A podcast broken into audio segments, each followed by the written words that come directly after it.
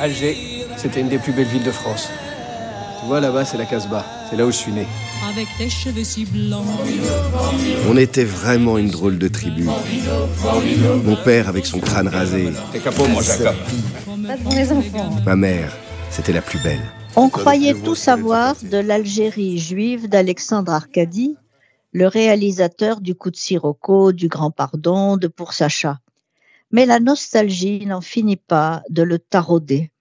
En 2003, il publiait un roman, Le Petit Blond de la Casbah, qui revenait sur son enfance algéroise, récit trop intime, pensait-il, pour en faire un film, car s'il avait déjà évoqué l'Algérie, c'était toujours, jusqu'à présent, à travers les histoires des autres.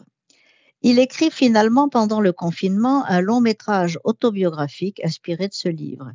Il y retrace sa propre enfance dans une famille pauvre et chaleureuse et une Algérie qui, malgré la guerre qui fait rage, a des airs de paradis perdu. Le film reprend le titre du roman qu'il adapte, Le petit blond de la Casbah, souvenir d'une mésaventure arrivée au cinéaste quand il avait une dizaine d'années et qu'il jouait dans les ruelles de la Casbah avec ses copains tous bruns, tandis que lui était blond aux yeux bleus. Des touristes, en l'apercevant, avaient sorti leur appareil de photo pour le photographier lui et pas les autres, et il s'était soudain senti différent.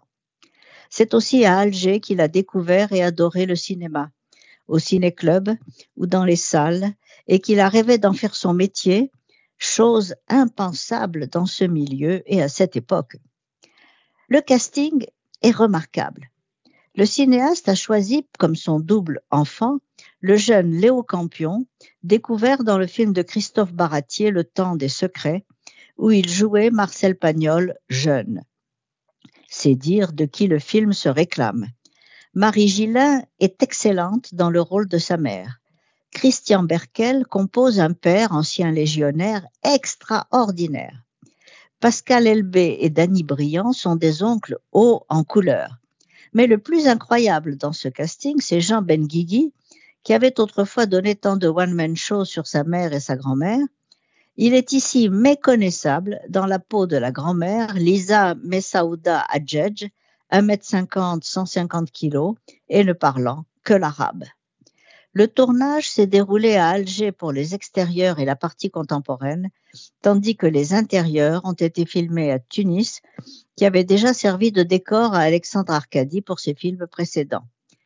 Parfois naïf, mais tellement sincère, le petit blond de la Casbah d'Alexandre Arcadie, qui retrouve un regard d'enfant sur un milieu et un pays perdu, m'a beaucoup ému tant qu'il évoque avec justesse la chaleur ambiante de cette Algérie française et de cette Afrique du Nord, où toutes les communautés vivaient ensemble dans une solidarité à jamais disparue.